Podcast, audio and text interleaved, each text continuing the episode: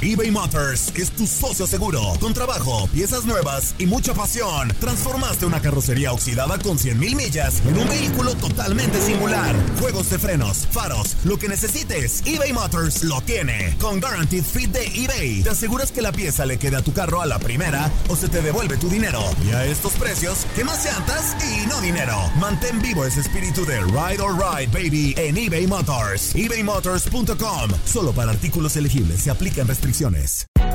Hay gente a la que le encanta el McCrispy y hay gente que nunca ha probado el McCrispy. Pero todavía no conocemos a nadie que lo haya probado y no le guste. Para pa pa pa. En tu DN Radio disfrutamos juntos del título de Junior de Barranquilla en la Liga Colombiana. Vendrá Leider. ¿A dónde vendrá el impacto? ¡Al centro! ¡Adentro!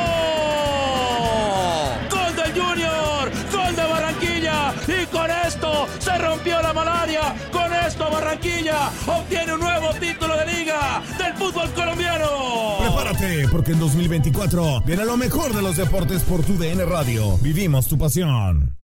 Without the ones like you, who work tirelessly to keep things running, everything would suddenly stop. Hospitals, factories, schools, and power plants, they all depend on you. No matter the weather, emergency, or time of day, you're the ones who get it done. At Granger, we're here for you with professional grade industrial supplies. Count on real time product availability and fast delivery. Call clickgranger.com or just stop by. Granger for the ones who get it done. Bienvenido al mágico mundo del deporte. Escucha, participa y sé parte del deporte mundial. Búscanos en Euforia o tu plataforma favorita y síguenos para que estés siempre bien informado con lo mejor de tu DN Radio.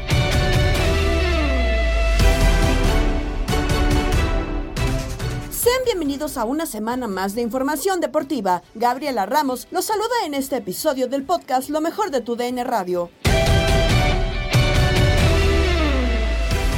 La Potroneta ha llegado a su fin. A falta de hacerlo oficial, directivos de Cruz Azul agradecieron a Raúl Gutiérrez su estancia en la máquina y ya buscan entrenador. Sobre las dudas del cuadro celeste, platicaron en línea de cuatro Diego Peña, Ramón Morales, Gabriel Sainz e Iván Zamorano. ¿Evalúa Cruz Azul a sus entrenadores? ¿Es justo? Vaya, qué tema tan complicado porque pues a Cruz Azul le decíamos que qué bueno que había contratado un técnico mexicano que tenía confianza, pero pues otra vez cayó independientemente que sí contrata un, técnico mexicano, cayó en lo mismo que hacen la gran mayoría. O sea, pocos partidos para evaluar a un técnico.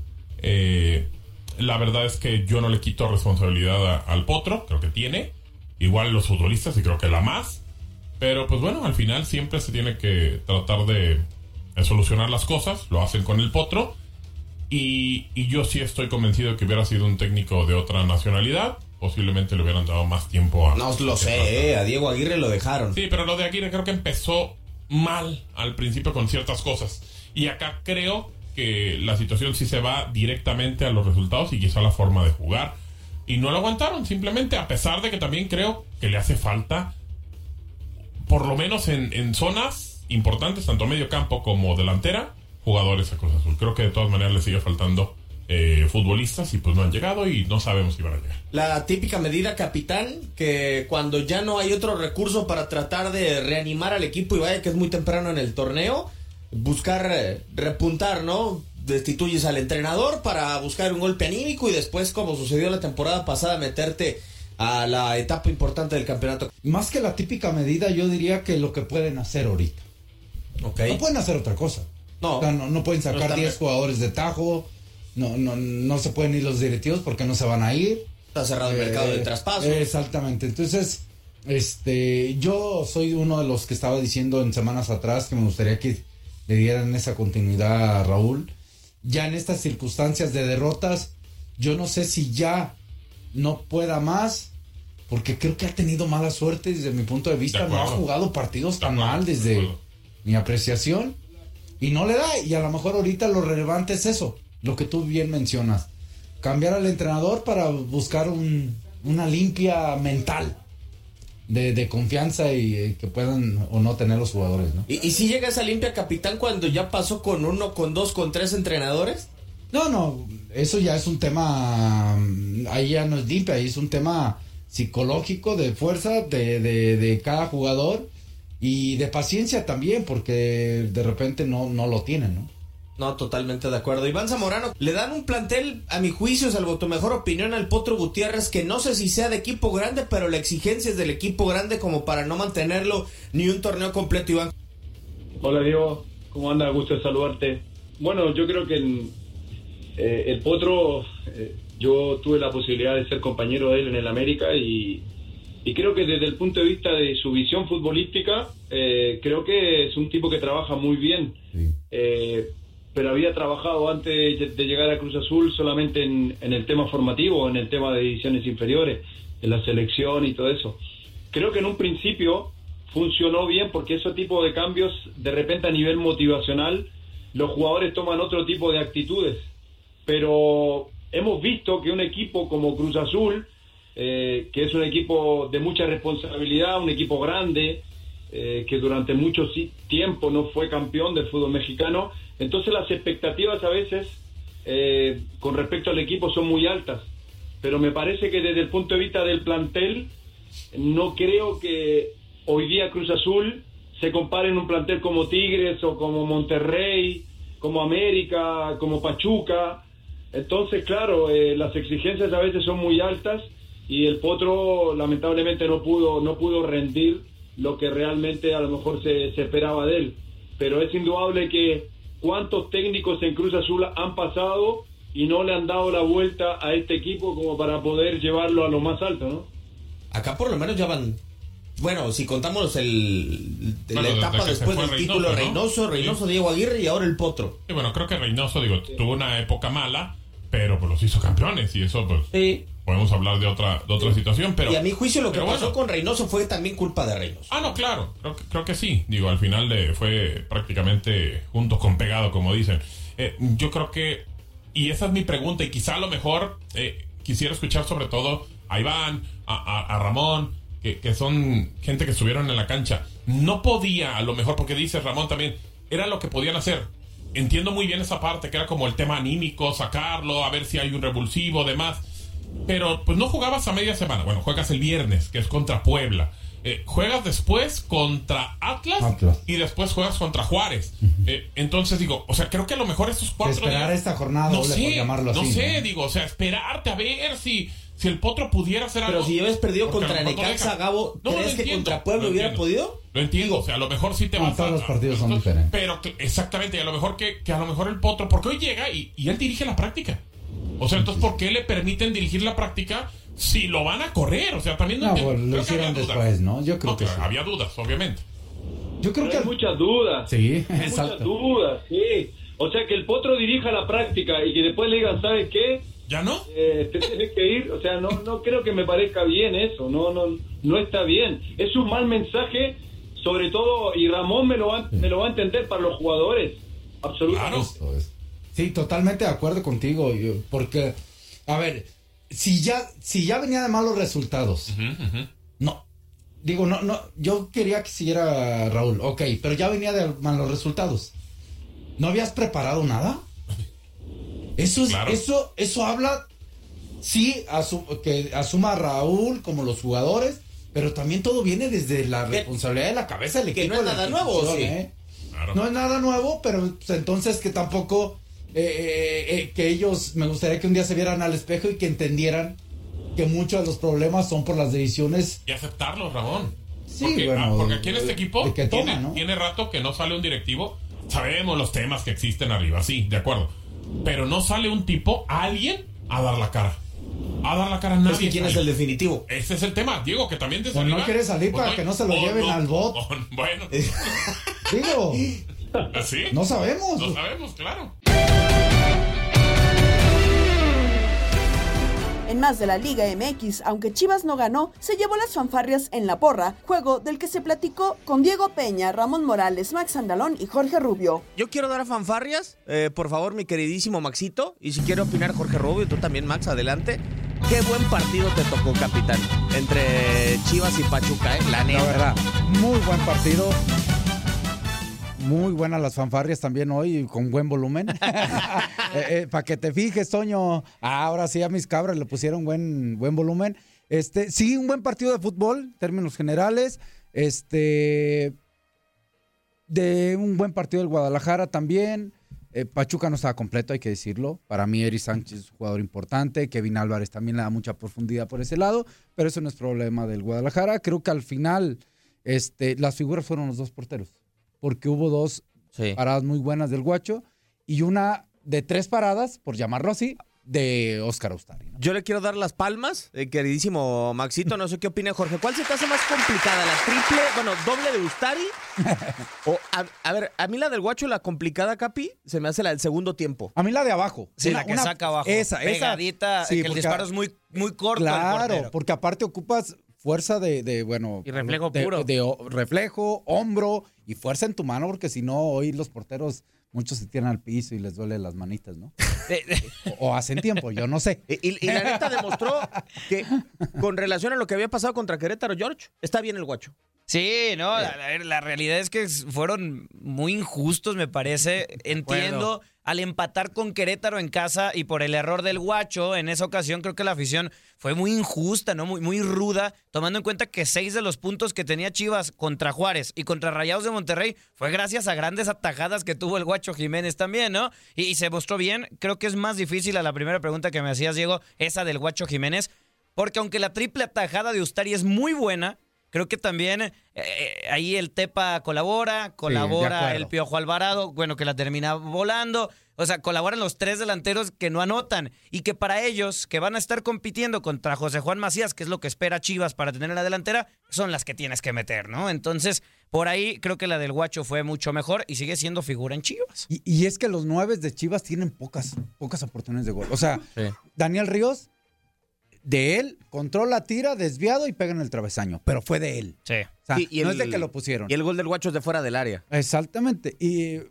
pero hablando de los nueve, ¿no? Que esa falta de gol. Y, y la que tiene este Ronaldo Cisneros, ya cuando sale Ríos, pues es el tiro que hace muy bien eh, su parado Ostari. Y después vienen las dos que menciona Rubio, ¿no? La del Piojo Alvarado me parece más falla todavía, porque el marco ya la Tepa. descubierto. Vencido. A mí la Bueno, sí, el Tepa también. O sea, El la- Tepa, tú le pones poquita calidad, Capi. Oh, Inteligencia, eh, sí, pícala, pero- papá, pero- tíngili. Esa palabra se dice bien rápido, bien fácil. Calidad, No, pero... y era lo que se ha dicho mucho tiempo Sí. que es lo que falta precisamente en Chivas. En el delantero específicamente, ¿no? Es- Porque a Daniel Ríos le cuesta un montón. Le cuesta un montón. Yo no lo he visto o no lo he podido ver para calificar si es un buen delantero o no, porque le llegan muy pocas bolas. Pa- O nada. Pauno ya dijo, O nada. faltan cuatro semanas, ¿no? Para que complete su ciclo de seis semanas de pretemporada. Que no jugó en pretemporada. ¿A quién? ¿A quién le faltan? A Daniel Ríos y a Cisneros, que los dos ah, yo delanteros no pensé que jugaron. a él mismo. A ver, Digo, yo, te porque- quiero pregu- yo te quiero preguntar esa Ojo, parte. eh. A ver, capitán, tienes tu peor partido contra Querétaro y a la semana siguiente te enfrentas al campeón del fútbol mexicano y tienes tu peor partido. ¿Eso se le llama irregularidad? ¿O Eso, eso se le llama que hay que cambiar la regla. Chivas tiene que jugar de visitante. Ah, no, no te creas. No, no, no, por supuesto, tío. Eso es irregularidad. Eso es parte del por qué Guadalajara ha estado eh, batallando durante muchos años atrás, un poquito, o torneos atrás. No se los voy a echar al señor Pauno porque no le tocan, Claro. pero eh, parece una consigna igual. Pero- ¿no? Buenos ajá. momentos de buen fútbol, pero en ese buenos momentos no lo ve reflejado ni con victorias, ni con adelantarse en el marcador, ni manejar un partido. No lo puede. Y Inconsistencias. que yo creo que aquí tendríamos que hacer la pregunta. O sea, yo creo que Chivas tiene más presión en casa que en de visita. Entonces, ¿este Claro. equipo puede manejar la presión? Ah, pero, de- Yo o sea, toda la no. presión. Es que digo, la, Pero siempre ha sido así. Ah, se Sí, le no, no vayan a vender humo ya- desde ya ver. que otros No, estaban bueno, ahí. pero, pero a ver. pero eh, entonces- se generaba presión. ver, pero no, pero no, o falta sea, el eso estoy de acuerdo. Yo- los que están, yo te pero. ¿este equipo y este, o sea, esta plantilla sabe manejar la presión? No, pero yo que te supone pregunto- una liguilla. Yo te pregunto, Maxito, ¿qué es más, la presión o la facilidad que tenías contra Querétaro de ganar? Ah, la facilidad contra Mira, Querétaro. yo no sé, eh, yo platicando con varios excompañeros, así Ajá. lo voy a poner, todos llegamos a un, a un Común denominador. común denominador, que es que este equipo a, a la mera hora no pega. no pega. no le, pega. Le falta carácter. Agrégale ahí esa jugadita de gol para ganar el partido, agrégale que es, toque. que es el partido para calificar, agrégale que es el, el, de- el partido para subirte a primero, segundo, tercer lugar, no sé, agrégale un detalle y ese, este equipo no pega. porque Chivas ha tenido esa oportunidad dos semanas seguidas. Con Querétaro ganabas y eras cuarto. O sea, con Querétaro en casa, el equipo que no ha ganado en más de 40 partidos de visitante. Chivas tiene la responsabilidad en sus manos y parece que esa responsabilidad es la que le termina costando y no da. Y pasamos, no sé si estarán de acuerdo, del peor partido de Chivas con Paunovic, con Querétaro, porque fue muy mal partido, al mejor con Paunovic, con Pachuca, ¿no? No es poca cosa ganarle al campeón de visitante, entre comillas, ¿eh? porque el 80% era Chiva en el Estadio Hidalgo. Ramón estuvo en la transmisión, muy poca gente aficionada a Pachuca, ¿no? Sí, sí, había mucha, mucha afición chiva, la verdad, hay que decirlo así. No, y que ha sido algo común. Casi nadie va de Pachuca con todo respeto. Sí, no, no, no. Sí, que eso también, es, pues habla mal de Pachuca, ¿no? Sí. Digo, habla mal de de- Pachuca, pues el equipo campeón, por favor. Claro. Ahora, aplausos a Pachuca, por favor. Bien, mal merecido, mal merecido.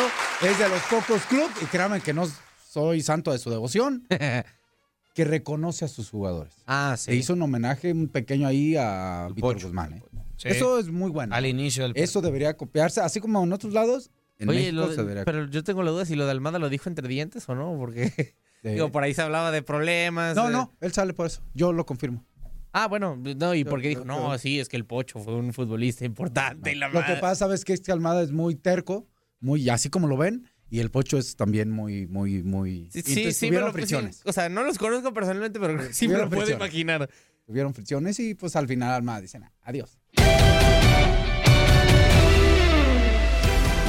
Todo listo para el arranque de los octavos de final en la UEFA Champions League, juegos que analizaron en misión Gabo Sainz y Luis Omar Tapia. Es verdad, eh, y aparte eh, Neymar que viene a ser eh, muy criticado precisamente por el, director general deportivo eh, del Paris Saint Germain por todo lo que sucedió este fin de semana, los problemas que hubo en el vestuario, o sea que no es un equipo que está bien no solamente en lo deportivo, sino que hay eh, problemas internos. El día de hoy entrenó Mbappé con ah, Messi, no a la normalidad y a la par de sus compañeros, pero han sido convocados para el partido. Sí, de acuerdo. Pues bueno, a, ver qué, qué termina sucediendo. Y lo platicábamos, Luis, en, en, en la semana, digo, porque de repente pues vienen los, lo- los, octavos, los cuartos, que quizás donde, donde realmente mucha gente dice, no, los octavos ya, pero creo que yo pienso que los cuartos es donde se ve ya prácticamente los equipos que pueden ser importantes para llevarse el título. Para ti, ¿quiénes ahora lo pondrías como, como los dos por lo menos o tres que ves que pueden llegar a la final? A ver, yo desde el comienzo de ese torneo elegí al Bayern. Eh, al Bayern por su prestigio, por la calidad de plantel que tiene. Ahora en el mercado de invierno se ha reforzado muy bien en las posiciones que necesitaba.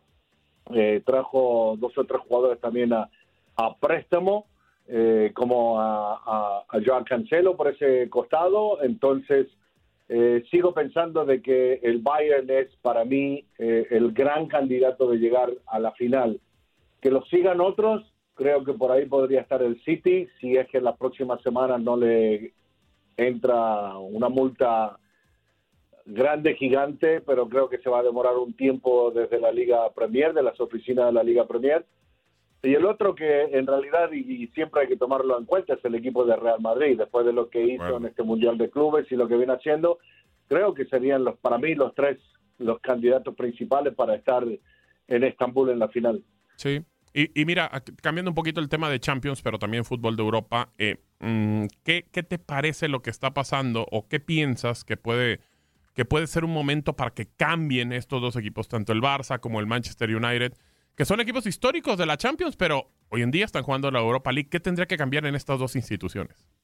Yo creo que primero por parte del Barcelona creo que tiene que cambiar la, la estrategia de, de compra y venta de jugadores. Me parece que se siguen equivocando, eh, pero también hay un problema grande eh, y que se habla muy poco, es que están restringidos a cuánto monto puede invertir si no vende jugadores. Entonces yo creo que debería salir de varios de esos jugadores que todavía tienen un buen precio y empezar a hacer lo que se hizo por algún tiempo largo, ¿no? Trayendo jugadores de bajo valor, pero con talento suficiente que puedan ser parte del futuro del equipo de Barcelona, ¿no? Y me parece que ahí es donde se están equivocando. en el otro lado del Manchester United, yo creo que el equipo está tratando de recuperar eh, el nivel, el juego, eh, y me parece que lo está haciendo bien, pero a la misma vez me parece que el técnico no ha sabido manejar muy bien los egos dentro de ese plantel que todavía siguen siendo pesados, aunque ya se le fue el ego número uno, eh, Cristiano Ronaldo. Eh, de acuerdo, eso también terminó ayudando al United. Vamos a ver si lo puede seguir ayudando. De Liga MX, eh, Luis Omar, ¿qué, ¿qué, crees que pase con la máquina? Hoy lo reportaba Adrián Esparza Oteo, que bueno, por lo menos la práctica la sigue dirigiendo el Potro. ¿Qué va a pasar con Cruz Azul? Porque volvió a perder en la liga. sigue la presión, se habla del Jimmy Lozano, del Tuca, de Mohamed, de varios técnicos. ¿Qué crees que pase con la máquina?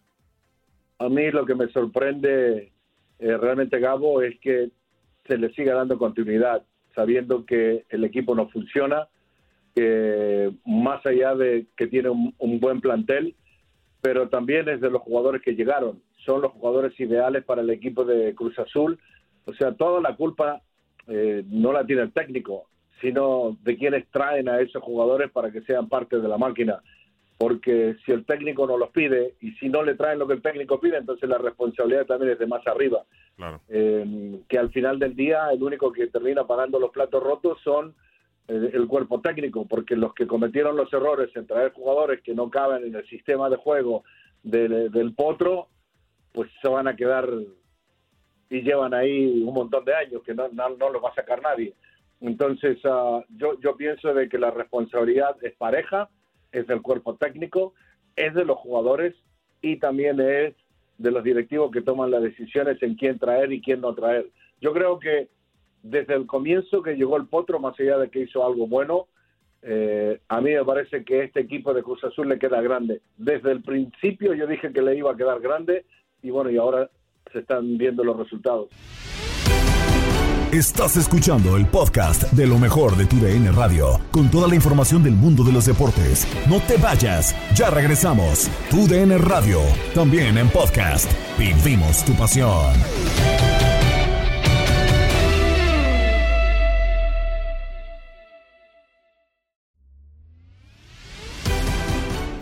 Podcast Lo mejor de tu DN Radio, disponible en la app Euforia. Terminó la NFL y nos dejó a los Chiefs como campeones del Super Bowl. Alfredo Tame nos platica del título de Kansas City en contacto deportivo con Andrea Martínez. Vaya emociones que se vivieron en ese Super Bowl en una primera mitad que fue sumamente dominada por Philadelphia Eagles, pero que después, ya para, el, para después del medio tiempo, parece que Kansas entró con otro chip al partido y terminaron ganando el Vince Lombardi. Sí, la verdad fue un partidazo yo creo personalmente de los mejores Super Bowls que me ha tocado poder eh, presenciar, poder vivir.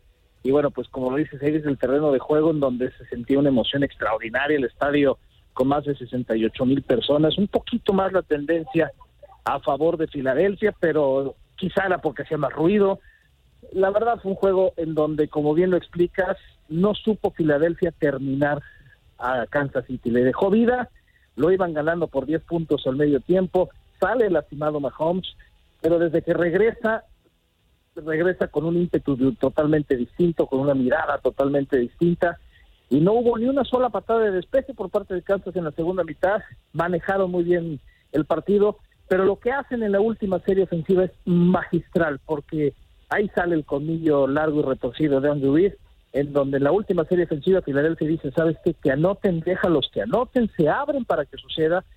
Llega Joey McKinnon y en la yarda 1 se tira de forma sublime para que el tiempo siga consumiéndose, Filadelfia tenga que quemar su tiempo fuera y ahí aprovechar a Harrison Butker para poner los tres puntos y llevarse el Super Bowl 57. Esto ayuda mucho, desde luego, en el récord tanto para New que se coloca con récord de 2-2, y además para Patrick Mahomes, que ya tiene récord positivo de 2-1. Totalmente, Tame. Y de hecho creo lo mencionaste, la lesión de Patrick Mahomes. No sé si en ese momento, porque se ve que el jugador de Philadelphia Eagles va con toda la intención hacia el tobillo de Patrick Mahomes, que sabíamos no estaba en perfectas condiciones, aunque él había dicho que estaba listo, parece que, que, no era así, ¿no? Creo que era un tema como más de decir estoy perfecto, aunque no, no lo estoy tanto, pero aún así creo que no sé si ahí Philadelphia Eagles cayó un poco en el tema de, de confianza de, bueno, ya, ya le pegamos donde más le puede doler a Patrick Mahomes, la segunda mitad la controlamos y con esto ganamos el Super Bowl. No sé tú cómo lo percibiste ahí. Mira, es que se van 10 puntos con el momentum a su favor, dejando, como bien lo explicas, ¿no? Golpeado y de forma seria a Patrick Mahomes. Pero la gran ventaja que tuvo en este caso Mahomes es que fue un tiempo, medio tiempo sumamente largo. ¿Y esto por qué? Pues obviamente por el tema del show de Rihanna. Entonces, le permitió tener todavía un tiempo más de recuperación, atención, eh, eh, todo este tipo de cosas y mira, yo tenía, yo estaba exactamente en la banca donde salían ellos y cuando sale, sale rengueando 100%, no podía correr, pero al momento que regresa al terreno de juego, hace cuenta que no había pasado nada, regresó perfecto, perfectamente corriendo y, veías que, el tipo traía toda la intención de hacer que la historia cambiara. Totalmente, Tame. Eh, ya con esto, bueno, pues se cierra una temporada más de la NFL. Creo que los dos equipos, los mejores de la temporada, llegaron a este Super Bowl. Pero ¿qué podemos esperar de estas Philadelphia Eagles que me parece fueron el mejor equipo de toda la campaña defensivamente con un Jalen Hurts que también creo que tiene mucho para dar dentro de la NFL? ¿Qué podemos esperar de estas dos franquicias para la próxima temporada? Mira, yo creo que es muy triste para Jalen Hurts que se convierte en el primer eh, coreback en poder registrar cuatro touchdowns por tierra en la misma postemporada. Ayer hizo tres. Eh, vaya, muy triste para él toda la circunstancia de, un gran partido que da Filadelfia, una gran temporada que da Filadelfia. Era la mejor defensa, una de las mejores ofensivas, pero desgraciadamente para ellos, insisto, no supieron terminar el partido, no supieron y le faltó un poquito de inteligencia, porque además ya había fallado una patada de gol de campo eh, Harrison Buster en la primera mitad.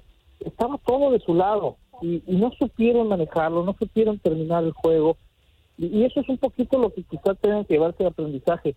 Se van a meter en una circunstancia en donde la siguiente temporada la conferencia nacional va a ser sumamente competida y van a ver, van a tener que encontrar pues los cómo y los para qué para poder refrendar este título que tienen de la conferencia nacional. No va a ser nada sencillo y esta era la gran oportunidad. Pero Jalen Hurts tiene un futuro extraordinario. Es un equipo que tiene un gran balance entre juventud y, experiencia. Seguirán siendo competitivos, pero esta oportunidad sí dejan ir un gran momento para poder levantar el Lincoln Valley. Tras el juego, Patrick Mahomes fue reconocido como MVP. Así nos cuenta Tate Gómez Luna en Inutilandia con Jorge Rubio y Zully Ledesma.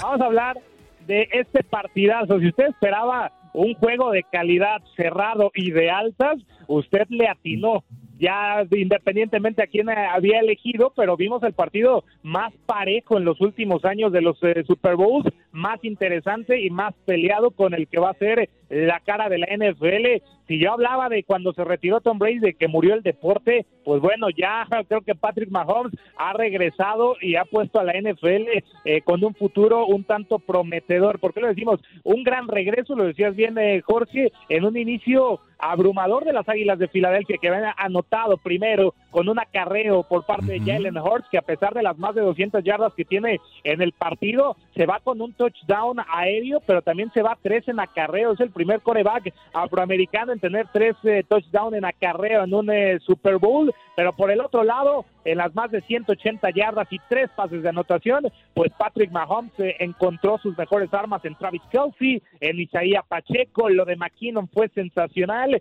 y por supuesto lo de Tony, Kadarius Tony, que se eh, proclamó como el jugador de la segunda mitad para los jefes de Kansas City, un touchdown, después en un despeje por parte de las Águilas de Filadelfia, da, da un regreso de 65 yardas, en donde Sky Moore termina por anotar el touchdown y darle la ventaja a los eh, jefes en 35 puntos. Tenía que anotar eh, touchdown las Águilas de Filadelfia e ir por una conversión. Lo lograron, sí, lo lograron. Sin embargo, ya cuando estaba empatada la cosa 35 a 35 y casi yéndonos al tiempo extra, en donde pues eh, hubiera estado sensacional y habría sido el segundo Super Bowl en irse a tiempo extra desde el 51, en donde los Patriotas de Nueva Inglaterra le ganaron a los Atlanta Falcons, pues dice Andy Witt el manejo del tiempo y McKinnon y Harrison Butker que no.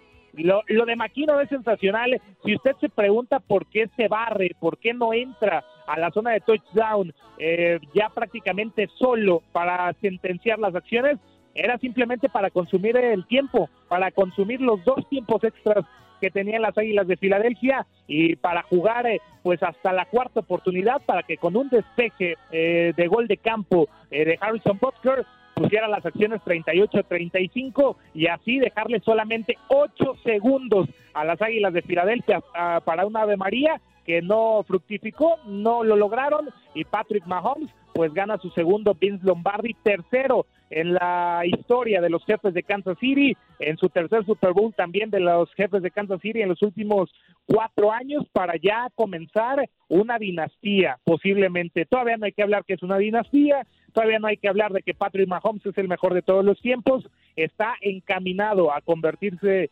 Patrick Mahomes, 27 años y ya con dos Vince Lombardi, es eh, algo verdaderamente excepcional. Los números que dejó, los tres pases de anotación y pues siendo el MVP no solamente de la temporada 2022, también el eh, MVP de este Super Bowl 57, rompiendo una marca de los elegidos para el MVP de la temporada regular. Nadie desde 1999, el último fue Kurt Warner con los eh, Rams, eh, pues había ganado el Super Bowl cuando había sido elegido como el MVP de la temporada regular. Ahora Patrick Mahomes rompe este maleficio y con un tobillo lastimado, el tobillo derecho lastimado, que pues eso ya es decir eh, gran cosa, porque cuando nos fuimos a la, a la mitad del partido la cosa estaba muy complicada, 24-14 en contra de los jefes de Kansas City y habían cazado el tobillo derecho de Patrick Mahomes, precisamente el número 57 de las Águilas de Filadelfia, CJ Edwards, tanto fue el gesto de dolor de Patrick Mahomes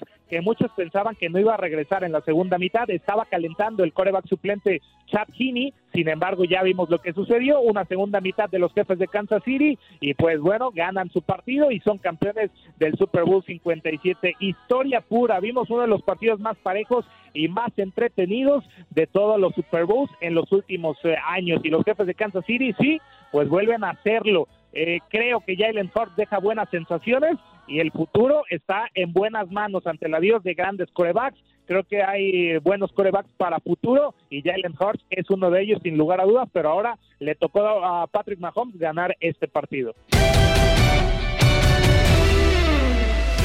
Más detalles del campeonato de los jefes en el vestidor con Jorge Rubio, Max Andalón y Octavio Rivero. Déjame decirte, Octavio, de forma magistral, como Andy Reid Patrick Mahomes y todo el equipo ofensivo terminaron coordinando un juego de reloj fantástico para quedarse con ese eh, gol de campo y definir prácticamente el Super Bowl. Pero cuéntame, ¿cómo viste el supertazón Patrick Mahomes? Y la pregunta del día, mi buen Octavio, Patrick Mahomes, aquí ya podemos decir que inició su dinastía. ¿Cómo, andas? Hola, ¿cómo estás, Jorge? Eh, pues mira, la verdad es que la pregunta es complicada. Yo creo que Patrick Mahomes con dos, eh, con dos anillos de Super Bowl, podrías decir que sí, pero me parece que le falta uno. Para una dinastía como tal, como lo que fueron los 49 o los aceleros de Pittsburgh. Esa que perdió con Brady. Esa que perdió con Brady. Esa, eh, este hubiera sido el tercer, el tercer anillo. Yo creo que Patrick Mahomes le, falta un anillo para realmente ya eh, ser una dinastía, pero seguramente lo va a ganar, ¿eh? Porque es un, es un gran quarterback y Andy Reid es un es un genio Andy Reid. Le estaban dando un paseo las Águilas de Filadelfia a los jefes de Kansas City ayer en la primera mitad. Le, prácticamente le duplicaban el, monto de yardas totales, les duplicaban en los primeros y 10, les duplicaban en el tema de las conversiones de, tercera oportunidad. Se los estaban comiendo también con el conteo en cuartas oportunidades. Nick Sirianni es un, es un head coach que, cree que son cuatro oportunidades para conseguir el, primero y diez. Y de esta forma creo que al medio tiempo, cuando, cuando se fueron al medio tiempo con, con Pat Mahomes lesionado, ese rictus de dolor que, que tenían en, en el rostro, la verdad es que pocos imaginaban que iban a dar la vuelta, se fueron perdiendo por dos posesiones, regresaron y de inmediato tuvieron eh, la oportunidad de, ponerse en el partido. Creo que fue muy importante eso, que regresaran y se pusieran luego, luego en el partido. Y también jugadas claves, ¿no?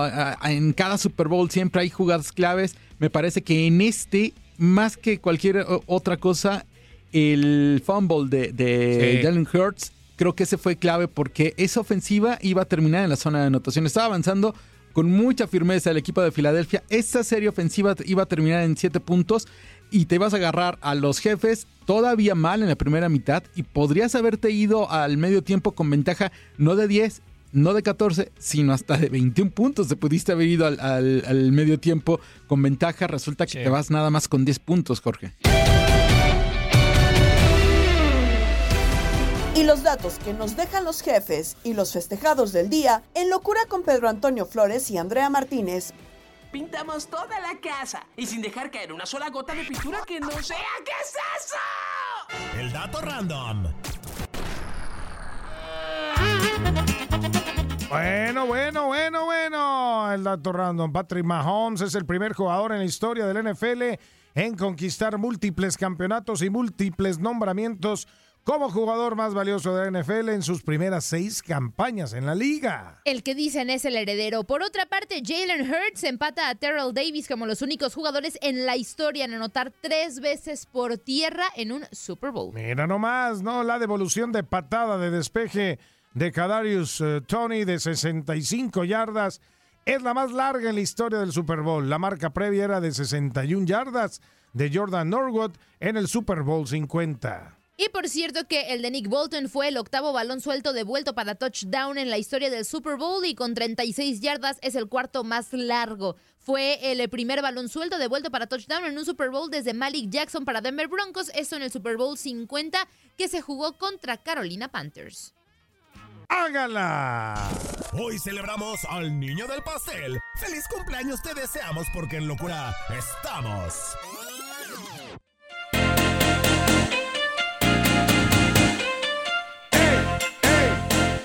Sí, sí. ¡Feliz cumpleaños! En 1960 nace en Bologna, Italia, Pierluigi Colina, designado por la Federación Internacional de Historia y Estadística de Fútbol como el mejor árbitro de todos los tiempos. ¿eh? Árbitro central en la final de la Copa del Mundo del 2002. Está cumpliendo 63 años este compa calvo como yo comprenderé. Feliz cumpleaños y ahorita nos ponemos todos de pie y más tú, Peter, porque hace 44 años en Zamora, Michoacán, nació Rafa Márquez, el Yes. Kaiser de Zamora, ex defensor central mexicano, dos veces campeón de la Champions con el Barça, seis veces campeón de Liga, una con el Mónaco, tres con el Barça y dos con el León en eh, Francia, España y México respectivamente. Para muchos, el segundo mejor jugador mexicano en la historia. Y para otros el mejor. Así ¿Quién es. sabe? Bueno, en 1994 nacía en Memphis Depay, Memphis Depay, en Moldrich, ahí en Países Bajos. Delantero que ha pasado por el PSV, Manchester United, Lyon, Barcelona y actualmente en el Atlético de Madrid. Además ha jugado los mundiales del 2014 y 2022 con la Naranja Mecánica. Rock DJ porque hoy está de cumpleaños Robbie Williams, cumpleaños 49 de este cantante, con esta canción Rock DJ que es una de sus más épicas. Recordarán el video que se va quitando capas de ropa, de capas de piel. Ah, capas de video. todo. Muy buen video, muy buen video. Feliz cumpleaños, Robbie Williams. Tal día como hoy.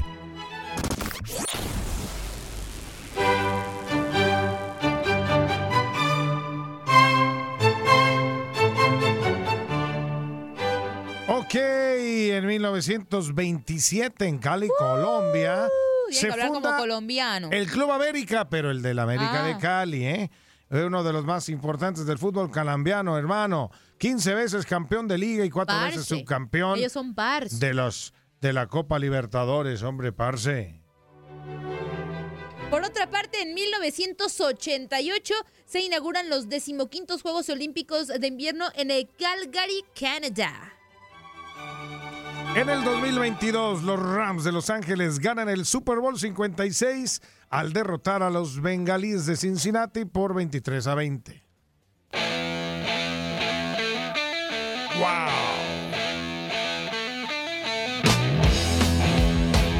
¡Échale! Y nos ponemos rockeros porque en 1970 se publicó en Inglaterra el primer álbum de la banda Black Sabbath, comandada por Ozzy Osbourne. Esta canción que estamos escuchando se llama Paranoid. Cinco segunditos. Con esa época me voló la greña muchos años a mí. ¿A poco sí, Peter? Me volaba la greña cuando la hacía. ¿Así? Can you help me? Ah, muy ahí buena. está, para los que les gusta el rockcito, ahí está Black Sabbath. Black Sabbath El de los- Ozzy Osbourne, que es de una gran familia de, de cantantes, o sea, su esposa, su hija, todo el mundo. Músico ahí. Ah, pero ese Black Sabbath era de época, señores. La Serie del Caribe nos dejó ganadores a Tigres del Licey de República Dominicana, pero Luis Quiñones y el Beto Ferreiro nos hablan de las modificaciones al reglamento de grandes ligas en Desde el Diamante. Hoy el Comité Conjunto de Competición votó a favor de hacer dos adiciones al libro de reglas para el 2023 relacionadas, número uno, con el corredor automático en segunda base en extra innings y número dos, con los jugadores de posición lanzando. Vamos a empezar con el corredor en segunda Beto, en extra inning, porque como ha sido el caso durante las últimas tres temporadas, los equipos van a estar iniciando cada inning después de la novena con un corredor automático en la segunda. La regla, recordemos, comenzó en aquella temporada recortada del 2020 y se ha mantenido en grandes ligas. En este caso, será aplicada solo para juegos de temporada regular. Yo veto, muy personalmente, el año pasado, durante las negociaciones, se dijo que iba a desaparecer la regla y a última hora, cuando por fin se pusieron de acuerdo sindicato y MLB, dijeron que se quedaba la regla en corredor, del corredor en segunda. Yo la aborrezco. Yo no quiero saber de esa regla. La conozco como regla Chiller, regla IBAF, regla de muerte súbita, corredor fantasma, corredor zombie. Como me la pinten, la detesto, Beto Ferreiro.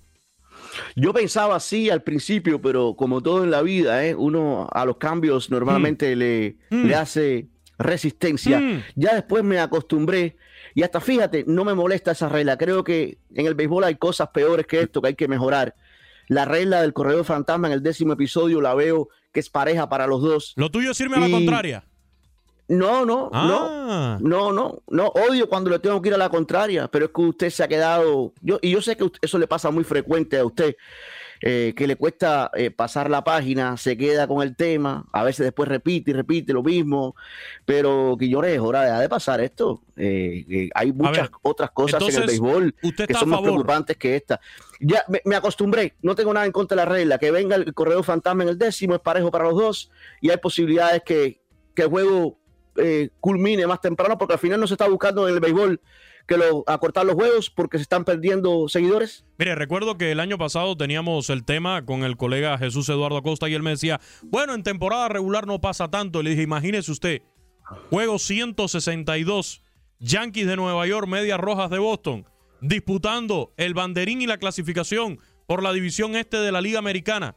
Es el juego 162, el último, el que lo define todo, ese que se juega a las 3 de la tarde y que vamos Sí. a tener este año también en tu DN Radio, el mejor de todos esos juegos. Bueno, imagínese ese panorama, Beto Ferreiro. Nosotros transmitiendo, transmitiendo el mejor juego, 162 de toda la temporada, el que va a definir al último invitado a la postemporada. Se va a extraer Sí. en un juego empatado a una carrera, cerradísimo. Y se decide con un corredor regalado en la segunda base. Bueno, pero yo tuviera es- problema con esa regla si lo tiene el visitante o el loca o el o el, el visitante o el local y no lo tiene el otro. Pero lo, por lo que es parejo, Quiñones, todo lo que es parejo no, no, es, no es problema. Eh, porque el visitante viene en el décimo con el corredor fantasma en segunda y eh, después viene el home club con ese corredor en segunda no fantasma en la parte baja de ese episodio. Ojalá- Imagínese esa regla. ojalá esa regla desaparezca. Ojalá la regla. A mí, en lo personal, no me gusta. Te digo que votaron los 30 equipos a favor de esa regla. ¿eh? Increíble. Increíble. Los 30. Pero bueno. Y hay otro tema que usted y yo lo vivimos también. A ver, el año pasado vimos a Albert Pujols, vimos Sí. a Yadi Molina y a cualquier cantidad de, de- de peloteros de posición tirando en grandes ligas. Bueno, el otro cambio que se anuncia hoy regulará cuándo podrá un equipo utilizar a un jugador de posición en la lomita. La temporada pasada, Beto, los jugadores de posición, al margen de los considerados jugadores de doble vía, podían aparecer como lanzadores solamente en entradas extras o si su equipo estaba perdiendo o ganando por al menos seis carreras. Desde el 2023, o sea, este año, esta temporada que va a empezar, un jugador de posición podrá entrar al juego como lanzador solo si cumple con al menos una de las siguientes condiciones.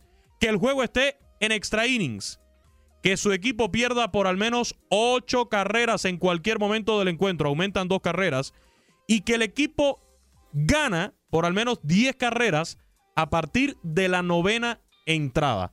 Esas van a ser las situaciones que justifiquen que un jugador de posición venga a lanzar a partir de este año en grandes ligas. Sí, vamos a ver menos. Y, y, yo entiendo por qué lo hacen los equipos. Los equipos lo hacen para darle descanso a ese bullpen cuando eh, un juego está decidido completamente. Es cuando estábamos narrando justamente cuando Albert Pujols vino a lanzar y estábamos eh, narrando justamente cuando vino a lanzar Yadier. Eso fue, Yadier un, Molina. eso fue un Eh, el relajito. equipo está, eh, no, sí, eso fue un relajo. En el caso de Albert Pujols estaban ganando los Cardenales, ¿no? Cuando vino a pichar por una cantidad de carreras y, y sí, lo hacen. Yo lo entiendo por qué lo hacen. De verdad que es feo en grandes ligas tener que, que acudir a estas cosas, ¿no? Para, para darle descanso a tu bullpen, jugadores así que nunca han lanzado. Y venir, me parece muy bien, me parece muy bien que se cambie a, a- en vez de seis carreras, como tú dices, a ocho. Y Ajá. si lo vas a utilizar antes, tienes que estar ganando por, por 10 carreras, ¿eh? En el noveno, si lo vas a utilizar en el noveno. Hubo Beto un récord de 132 presentaciones en el box por parte de jugadores de posición durante el 2022, Beto. 132 en el 2021 se dieron 89 y en el 2019 habían sido 90. Pero, por ejemplo, en la campaña del 2008, esto solamente sucedió en tres casos. Y estamos hablando de 132 el año pasado, una exageración. Recordar, Beto, que estos cambios vienen en las nuevas reglas para el 2023, donde también se incluye el reloj de picheo, restricciones de los chiefs defensivos y las bases más grandes. Gabriela Ramos se despide y los invita a seguir el podcast Lo mejor de tu DN Radio. Has quedado bien informado en el ámbito deportivo. Esto fue el podcast, lo mejor de tu DN Radio. Te invitamos a seguirnos, escríbenos y deja tus comentarios en nuestras redes sociales, arroba tu DN Radio, en Twitter y Facebook.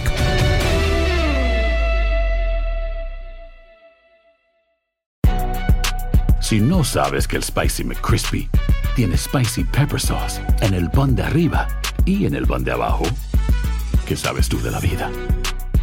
Para, pa, pa, pa.